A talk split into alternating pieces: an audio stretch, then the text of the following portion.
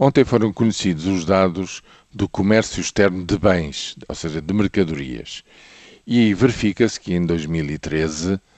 eh, houve um crescimento de 4,6% em relação ao valor de 2012. São 47.300 milhões, é um máximo,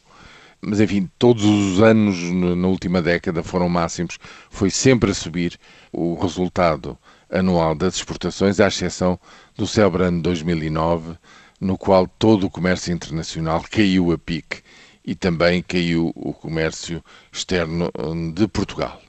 4,6 é um pouco menos de crescimento em relação ao crescimento que se tinha verificado em 2012, que foi de 5,7.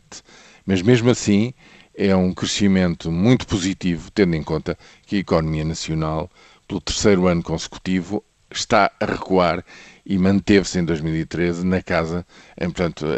no vermelho, ou seja, com uma recessão que se verá, ver se há no, no, fim da semana até em, em, que valor se fixa, talvez menos do que se esperaria, mas mesmo assim um resultado negativo para o conjunto do ano no desempenho da economia portuguesa. Os 4,6% são, portanto, de saudar, e a este resultado é preciso acrescentar ainda o valor das trocas externas de serviços, que é sabido que a balança de serviços é superavitária, é positiva e no seu conjunto, uns e outros, é que prefazem qualquer coisa como 66 mil milhões de euros, ou 40% do produto interno bruto as economias mais competitivas, mais avançadas, como é o caso, enfim,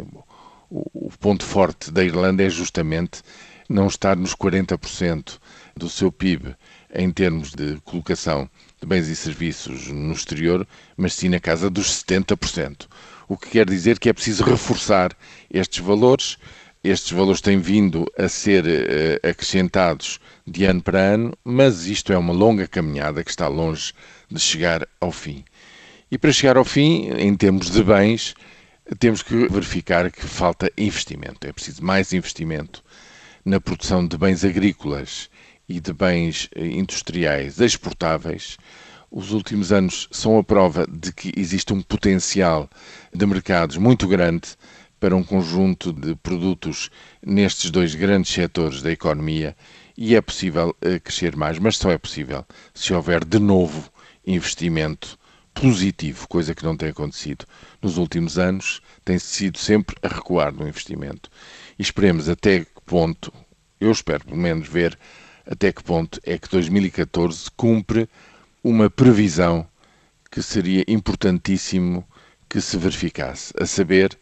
a de, ao fim de vários anos, pela primeira vez em 2014, o investimento saldar-se por um salto positivo.